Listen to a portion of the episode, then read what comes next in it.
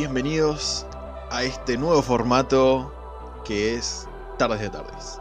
Yo soy Ulises Dávalos, el malévolo de siempre, y en este hermoso programa nos me, va, y a ustedes también, a acompañar Marco Lucero, el doctor Marco Lucero. ¿Cómo están, Marcos? Buenas tardes, noches, buenos días. ¿Cómo están? Yo muy bien, por suerte. ¿Vos, Ulises? Yo estoy muy bien y esto es relativo. Estamos hablando de viaje en el tiempo. Mañana. Tiempo, espacio, dimensiones. Involucra muchos aspectos este spin-off. La verdad que este, estoy muy contento de haberlo arrancado. Sí. Eh, la idea es hacer algo que, todo el mundo disfrute y que cada uno se pueda especializar un poco más. Así que The Ways of the Podcast, go deeper. Sí, sí. Eh, la idea es que no dejar malévolos nunca, de acá a 40 años más o menos, eh, codiarnos con las mayores estrellas de Hollywood, pero en el medio separarnos un poquito, ver qué, qué puede ofrecer cada uno a, distintos sectores. ¿no? Ay, sí, boludo, Robert eh, Pattinson. Voy a estar con Marcos. Sí. voy a estar con Marcos hablando de. hablando de El Doctor. De Doctor Who, una serie muy linda que tal vez podemos pasar a introducir. No sé, ¿qué decís Tenemos mucho para hablar de Doctor eh, Who, porque en realidad hay, bueno, este, el año que viene van a cumplirse 60 años de la serie, así que tenemos mucho campo para cubrir, inclusive yendo temporada por temporada.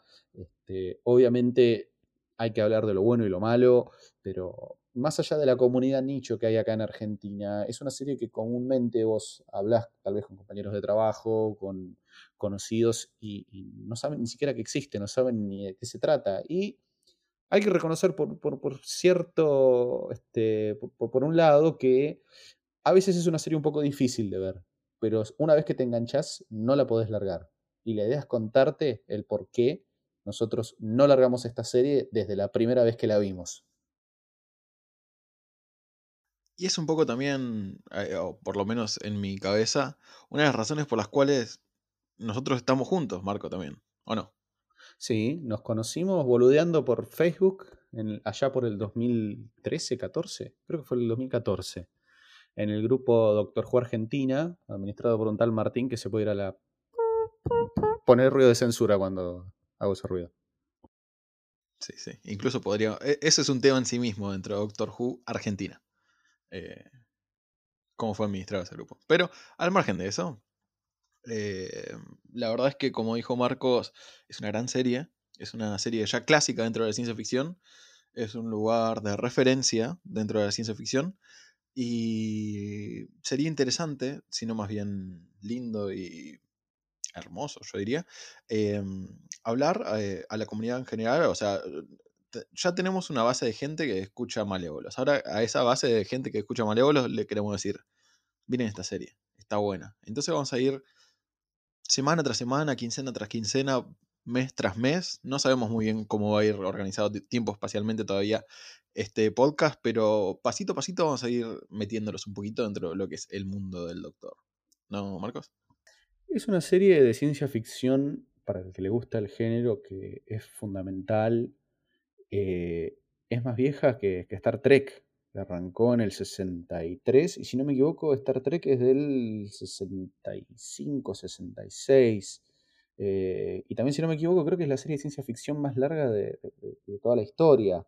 Eso habría que chequearlo, pero si no es la más larga, toca el palo, porque tiene dos millones de temporadas y es increíble. De, donde vos la puedas este, mirar, siempre vas a terminar aprendiendo algo, siempre te va a gustar algo, porque tiene gustos para todos y, no cae mal, ¿sí? no es perfecta. ¿sí? Claramente es una serie que tiene muchas falencias también, pero de a poco, si te gusta el concepto, si te gusta el personaje, si te gusta el entorno, si te gusta la temática, le vas a poder entrar. ¿sí? Y no vas a poder parar de consumirlo, porque aparte tiene un universo de cosas muy grandes, porque no solo está la serie, que es oficial, sino que también tiene muchos audiobooks. ¿sí? Tiene como, no sé, 15.000, 20.000 horas de audiobooks, que es un montón, hay este, historias animadas, no hace falta consumir todo, eso es lo bueno, no hace falta consumir absolutamente todo como para entender la serie, pero si te gusta, acá tenés como para que te tape hasta la cabeza. Tiene audiobooks, tiene cómics, ah, tengo entendido, tiene otra serie spin-off de esta, tiene tres series spin-off, eh, tres o cuatro, la verdad que en este momento no me acuerdo. Tiene bastantes más, pasa que las fueron, hay, algunas que las fueron cancelando, otras que son muy viejas. Eh, actualmente creo que no tiene ninguna. Hay, un cambio ahora que, bueno, después un poco más, más, adelante lo vamos a contar, pero hay un sacudón que está pegando ahora. Y también lo que tiene es este, Doctor Who Confidential, que eh, en este momento ya, bueno, Doctor Who Confidential no está, pero es como una especie de after show después de cada capítulo, que estuvo, si no me equivoco, hasta el 2011, donde vos podías ver cómo eran las grabaciones de cada capítulo y demás, que eso la verdad que estaba muy bueno y generó un lindo vínculo entre los actores y este, los fans de la serie.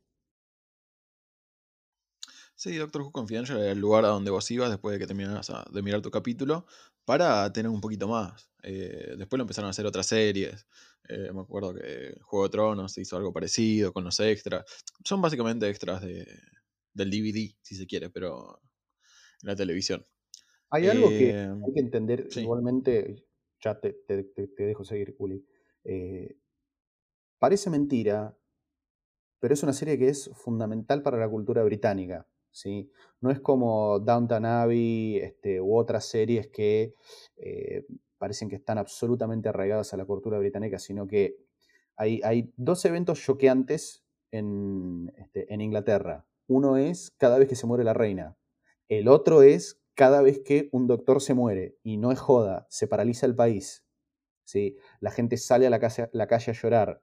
Eh, en pandemia fue un poco difícil, pero la gente sale a la calle a llorar eh, Internet queda totalmente revolucionario y cada vez que se anuncia un nuevo doctor, que parece un poco confuso hablar también acerca de la muerte y el anuncio de un nuevo doctor, pero también lo vamos a explicar más adelante, eh, es todo un espectáculo, una este, serie de especulaciones tras especulaciones que la verdad que es increíble porque eh, nunca sabés quién va a ser y la verdad que nunca es la primera opción que te dice ninguno de los tabloides. Así que eso es otra cosa muy importante, porque no solamente es fundamental el show, que está muy arraigado a la cultura británica, sino que también la meta de todo el show es, fundamental en sí para poder terminar de entender todo esto.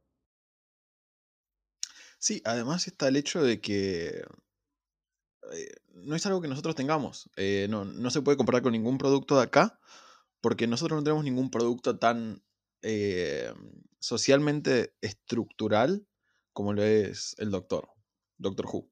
Porque vos hay que entender que tienen 50 años de historia y que es un programa para toda la familia y que históricamente vio toda la familia. Entonces, hace poco, el anteúltimo Doctor, eh, las historias que se cuentan del anteúltimo Doctor, cuando asumió el papel, fue que él lo miraba cuando era chiquito y que él soñaba con ser doctor. Y, no fue el único. Del, de Tenan también, eh, del décimo doctor también. Eh, a ese punto. De, décimo, onceavo, catorceavo doctor también. sí, sí, sí, sí, sí. Es eh, el sueño del pibe en algún punto. y nosotros queremos hacerle llegar un poco de esta cultura y más bien de este producto, porque es, es un producto en sí. Pero más que nada hablar de las historias que están por detrás y convidarlos un poco de nuestro fanatismo, porque es lo que hacemos acá en Malévolos desde hace siempre. El mejor spin-off de los Malévolos. Pero bueno, arranquemos. Arranquemos. ¿Querés explicar un poco por qué eh, hablamos de doctores? ¿Qué es el doctor? Eh, adentramos un poquito en esa idea. Bueno, Primero habría que contar un poco de qué se trata la serie. En conceptos básicos, la serie es acerca de un extraterrestre, ¿sí? Eh, o un alien. Parece medio feo cuando uno dice extraterrestre, porque parece como desubicado, este, o algo que no, no podés terminar de entender, pero vamos a decirlo así entonces. Es un alien que eh, tiene una máquina este, del tiempo que también se mueve en el espacio, ¿sí? En, lo que es la ciencia ficción, a, grandes rasgos hay dos máquinas, las que se mueven a través del tiempo únicamente, pero no en el espacio, ¿sí? como por ejemplo el DeLorean. El DeLorean, cuando hace los viajes en el tiempo, viaja en el tiempo, pero siempre este, en una continuidad física del lugar en donde, de donde se viaja. ¿sí? las máquinas de tiempo que viajan en tiempo y el espacio, que no sé, creo que hay, hay, muy pocas que hagan esto. Decime vos, Uli, si conoces alguna otra más, pero si no es la única, toca el palo. Históricamente, todas las que usan el salto warp, eh, ponerle viajes en las estrellas, viajes en las estrellas tiene un concepto similar con cambio tiempo y espacio, pero en general eh, toman del clásico de, de Wells, de la máquina del tiempo, en donde la máquina es estática y el tiempo pasa nomás. Más o menos. Pero sí hay algunas otras máquinas que se mueven en el tiempo y el espacio.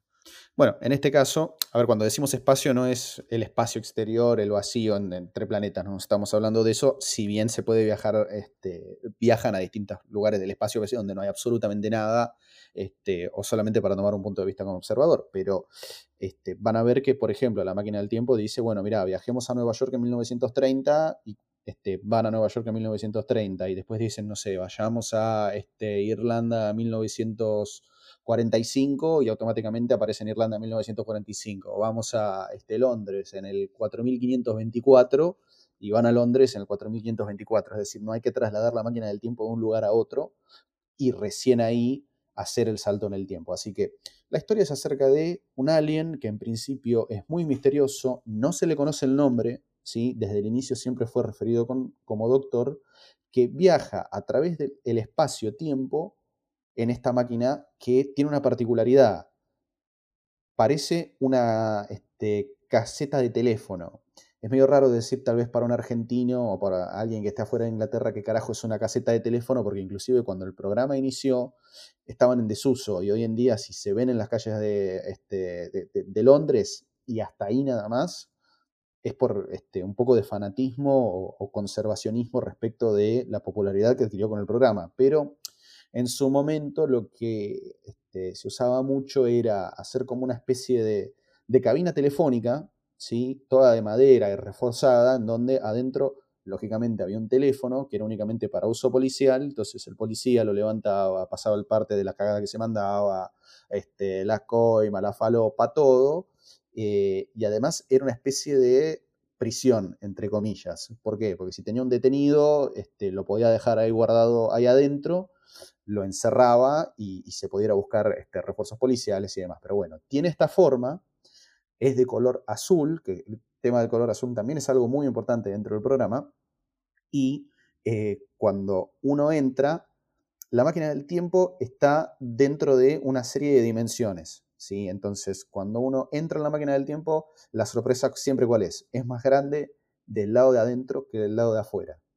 ¿sí? O sea, vos entrás y es como que entraste, un poco difícil explicarlo, este, pero eh, es como que, imagínense que entran a una cabina de teléfono, abren la puerta y adentro se encuentran en la consola, en, en la cabina de mando del Enterprise. Así toda gigante como es. ¿Sí? Y la gente, lógicamente, entra, mira las dimensiones y dice, no, pero no, no, me cierra. Salen, es típico. Le dan la vuelta a la cabina de teléfono, vuelven a entrar y dicen, pero es más grande por, por adentro que afuera. ¿Sí? Entonces, esa es una de las particulares, particularidades que tiene. La otra particularidad... Eso... ¿Qué? Eso igual, si, si, sos amante de tipo de la ciencia ficción, puedes entenderlo como la Enterprise, pero eh, hay otro gran fandom en el mundo que es eh, Harry Potter. Y algo de eso hay en, por lo menos en una película que yo vi de Harry Potter, eh, cuando iban a, no sé, un... Eh, perdón, perdón que te interrumpa, te corrijo. Hay algo de, este, de, Doctor Who en Harry Potter, quieres decir. Sí. No de Harry Potter en Doctor Who. bueno, de Harry Potter, a lo que hoy es la cuestión de es más grande por dentro, pasan una de las carpas mágicas o por lo menos, eh, o también en el maletín de Newt ah, Sí, en la orden de, del Fénix, sí. Claro, claro, claro. Y también en el maletín de Newt, que es más grande por dentro. Eh, o sea, no es de extrañarse porque, el, ¿cómo se llama? Eh, Rowling es inglesa y básicamente si vos vas caminando por la calle y no conoces a Doctor Who en Inglaterra, es como que no sos inglés un poco. es como no conocer a Franchella Gagarin. Es básicamente eso. Básicamente eso. Sí, a, eh, nivel subdesarrollo. Algo se goteó. En, realidad, allá es este, choqueante, es a muerte, es algo que está totalmente arraigado a la cultura este, británica. ¿El doctor y su Diego Maradona? No, ¿cómo lo vas a comparar con ese falopero de mierda? Bueno, pero te digo, a, nivel, tipo, se pone la camiseta a la gente. El doctor vendría a ser No sé, porque acá hay detractores del Diego. Pero no creo que haya detractores del doctor. Detractores del doctor creo que no hay, pero es como que te diga, es como una especie de San Martín. Claro, es. Esa es. Es San Martín, boludo. Martín.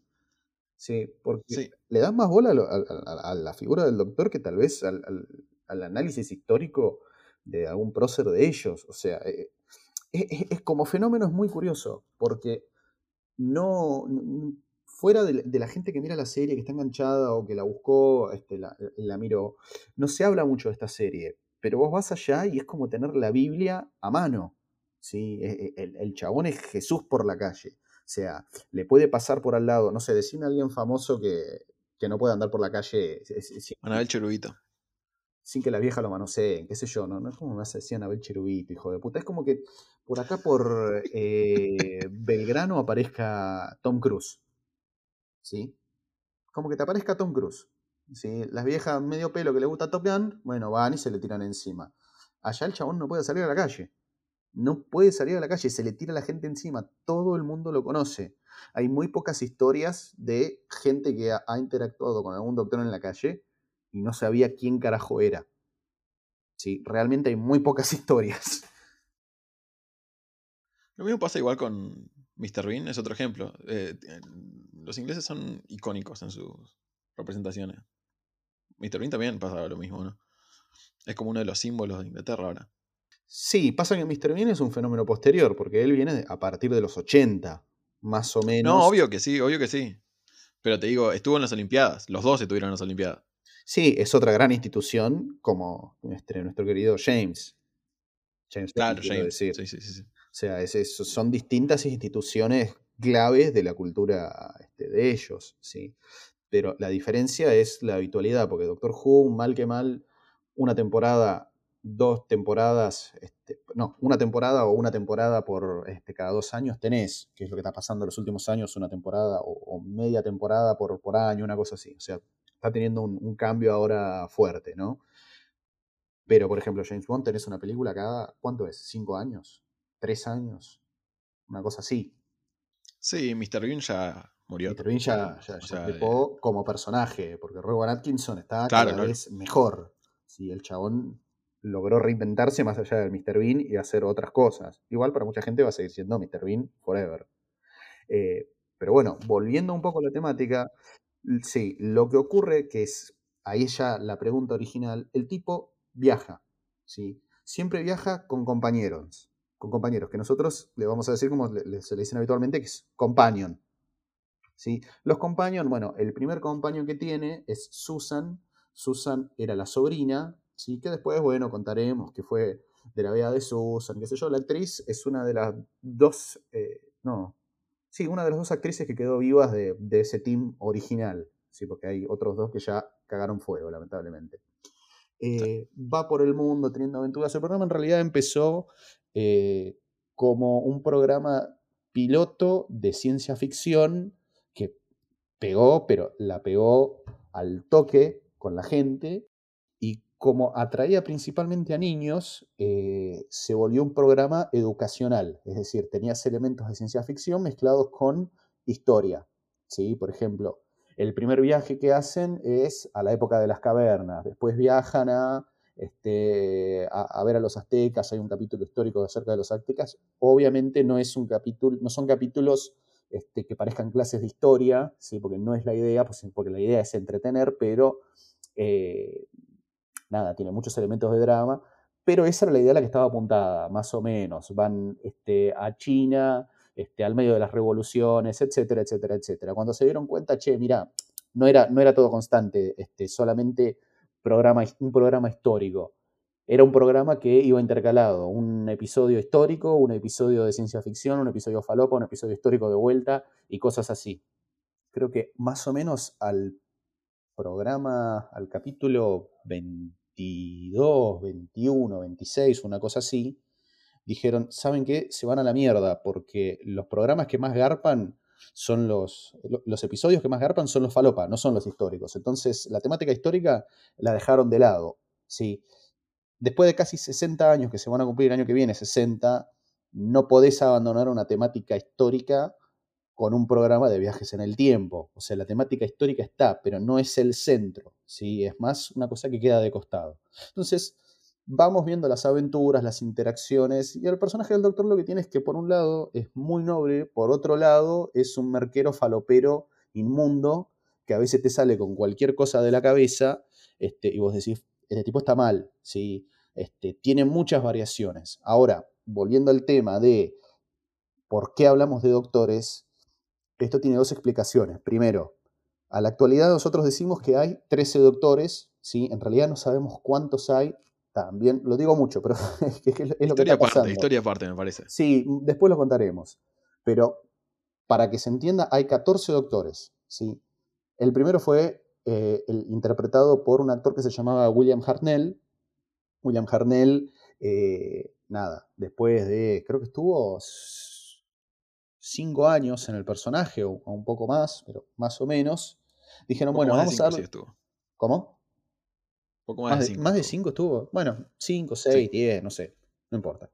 Pero en un momento, eh, nada, el chabón tuvo una serie de problemas de salud, no se acordaba los guiones y demás, y el programa estaba en la cresta de la ola. Dijeron, che, esto es una mina de oro y a la gente le encanta. Entonces, no podemos terminar el programa este, solo porque William no puede acordarse los guiones, bueno, no está apto para esto. Entonces dijeron, bueno, hagamos algo alternativo, que el personaje regenere. Cuando está al borde de la muerte, la raza de él, que la raza de él son los Time Lord, o se supone, ok, No este, sí, es, es todo muy, Doctor Who es muy complejo.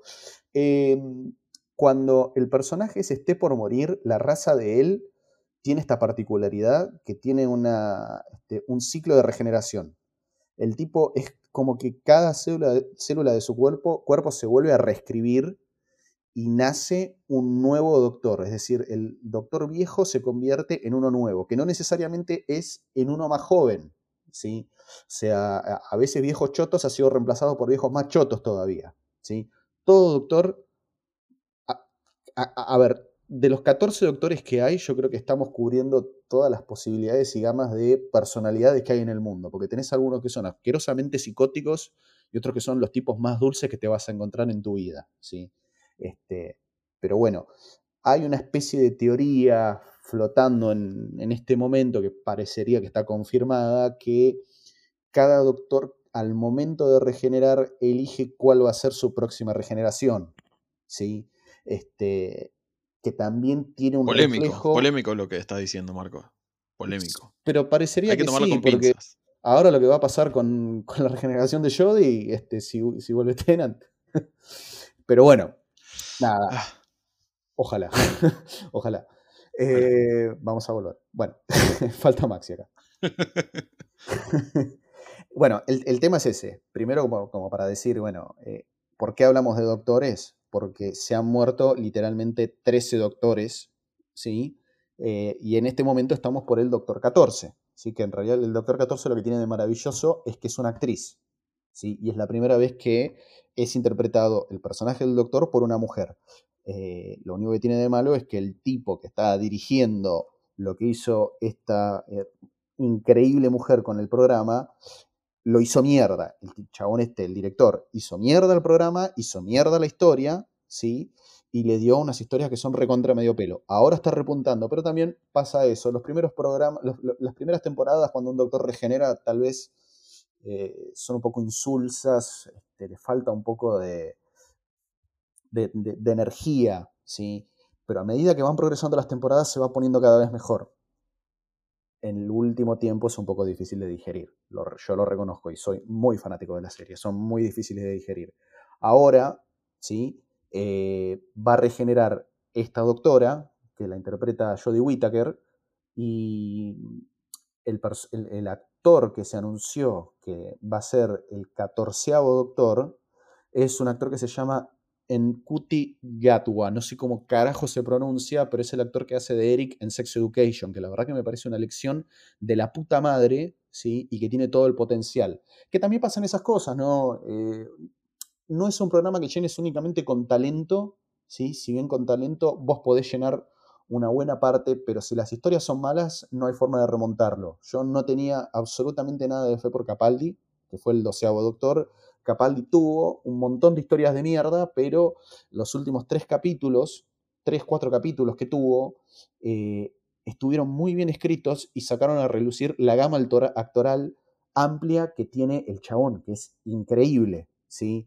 Este, tiene una capacidad como para poder hacer escenas de drama y escenas de, este, acción que la verdad que es una locura, ¿sí? Pero no es únicamente, o sea, no, es problema del actor, o sea, el tipo no puede decir, bueno, yo voy a hacer una historia paralela y, se va al, medio del patio y hace un episodio de Doctor Who. No es un problema del actor, este, hasta cierto punto vos lo podés llenar con talento. Lo mismo pasa con Jodie Whittaker. Vos mirás a Jodie Whittaker, la, actual doctora, en otras cosas que ha hecho, es una actriz de la puta madre. Y vos mirás las cosas que, hicieron en la primera temporada de ella y vos decís, me quiero morir. me quiero morir. Pero al margen. Pará, pará, pará, pará, Y acá te quiero parar un poquito. Yo hablo, hablo, hablo. Sí, sí, sí, sí, sí. Capaldi, para que ustedes vayan sabiendo, es mi doctor favorito, por ejemplo. Eh, esas son, ¿cómo se dice? Sutilezas que tienen los doctores que capaz que te quedas con uno, capaz que, te quedas con otro. Eh, son cosas, sensibilidades particulares que cada uno va a ir agarrando, ¿no? Eh, hubo más que tres capítulos para mí bien escritos, pero creo que cuando lleguemos a Capaldi vamos a poder charlarlo. ¿No te parece? lo mismo con la escritura de Jod y lo mismo con todo eso. Cada doctor tiene su fuerte. por eso no ataco al actor, sino ataco al... Yo digo director, pero en realidad no es el director, es el showrunner. El showrunner es el tipo que está este, encargándose de absolutamente todo, como que te diga que es la cabeza que dirige y tiene la voz definitiva de lo que hace, se hace o no se hace en el programa. ¿sí? Eh, este actual showrunner, la verdad que eh, destruyó la serie.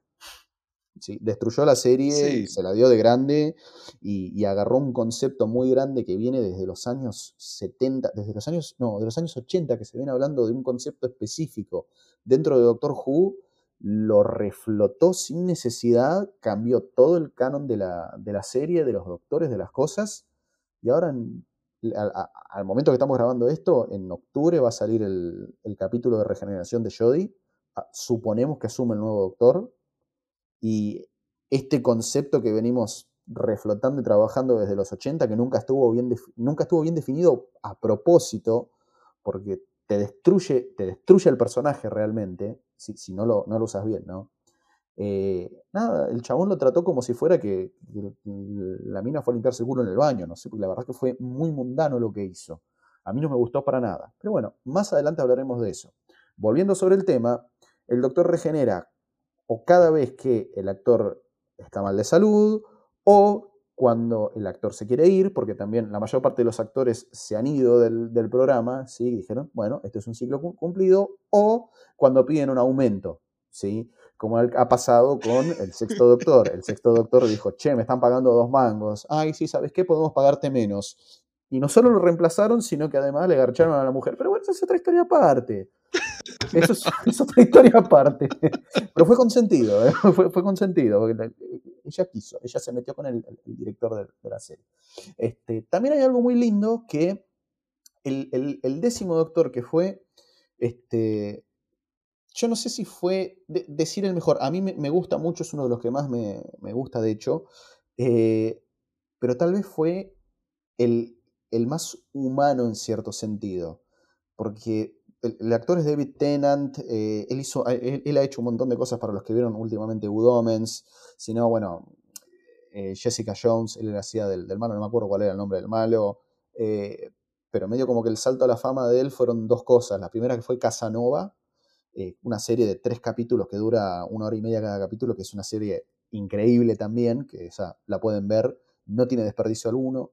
Y la otra fueron los 30 segundos que tuvo en Harry Potter y la Orden del Fénix como el hijo de Barty Crouch, el que se estaba haciendo pasar por Alastor, Moody. Y bueno, ese actor, Ojo Loco Moody, sí. Ese actor, el mismo año que hizo Harry Potter, fue elegido como doctor y eh, nada, la pegó para arriba y ahora cada vez la está pegando más arriba. Y parece que vuelve este, por unos seis capítulos. ¡Para, para, para, para, pip, eso lo te lo voy a. Bueno, pero, eso ya, ya entra. Bueno, pero poner el pip, poner el pip, Sí. poner el pip, me, me- me Eh, lo bueno, lo Para, para, para. En este punto es donde yo te paro. Digo, podemos seguir hablando así toda la noche. Pero paremos. Hasta ahora lo que tenemos son tres conceptos lindos. Yo te digo tres conceptos. Uno, Doctor Who es una de las series más longevas de la historia. Dos, Doctor Who no es uno, son muchos, porque es un alguien que se regenera. Y tres, el Doctor tiene companions. Con eso yo creo que la gente ya va a estar para arrancar nuestro siguiente capítulo. ¿Vos qué decís? Me parece bien, lo único que agregaría es el tema de los companions es más grande que Doctor Who. Sí, es mucho más grande que Doctor Who y eso da para hablar largo y tendido. Eh, hay companions para todos los gustos, hay algunos que son muy odiosos, hay algunos que son lo mejor que te vas a encontrar en la vida, son completamente razonables, lógicos, este, amorosos, inteligentes, otros que son ab- absolutamente estúpidos como Danny Pink, y lo digo y me hago cargo, Danny Pink, te odio, ¿sí? Marcos, Este, sí, pero bueno, yo puedo seguir hablando toda una vida de esto. por eso, vamos a ir cerrando. Porque la gente quiere escucharte otros días también. No, no Pero quemes todos tus cartuchos. no no, no odies a todos quienes tienes que odiar. Pero Danny Eh, Pink come huevos. lo cual no está mal. Lo cual no Es está mal. come Si quiere comer boludo, huevo, dale. si quiere comer huevo, que coma huevo. No, no tenía sentido lo que. O sea, ¿qué, qué hicieron con el chabón? No tenía sentido. Lo mataron, lo trajeron de vuelta, era otro, pero era otro distinto. Y, Estás spoileando. Con lo y que tenía- acabas de decir, tenía cara yo de pan, cara de nada. voy a decir. Muchas gracias por escuchar este teaser. Es un, es un trailer largo de lo que va a ser Tardes de Tardis. Eh, ya nos van a volver. Nos, nos verán volver. eh, En la Ciudad de la Furia. Armados, rearmados y hablando de la primera temporada de Nuevo Who. Porque hay nuevo y viejo Who. De Nuevo Who. Con el noveno Doctor. Marcos, como siempre un gusto. Como siempre difícil de pararte de hablar de Doctor Who. Pero vos tenés que pensar Eh, en lo cara de verga que es Danny Pink. Tenés que pensarlo. Así que, traer gente, nos vemos. Sí, Chao. El chabón, el chabón, ah, horrible, horrible.